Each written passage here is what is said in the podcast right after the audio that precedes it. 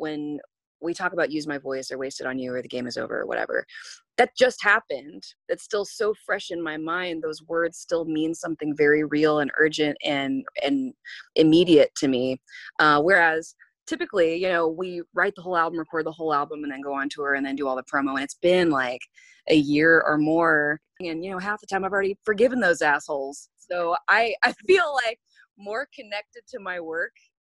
Number one put your phone down like i don't like to read comments. I i i love the ability to talk to our fans and i do like to see what they're saying about our music.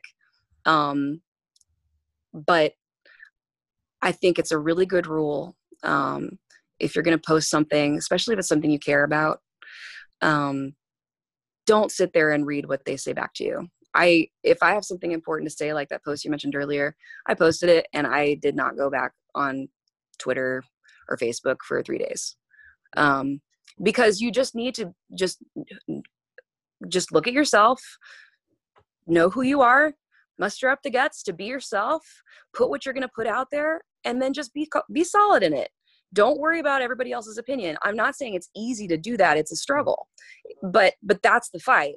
I have just gone to the other side like completely 100% this year on going, you know what? I'm not straightening my hair. I'm not putting on eyeliner anymore. I'm done. I'm ready to look the way that I look when I see myself in my brain.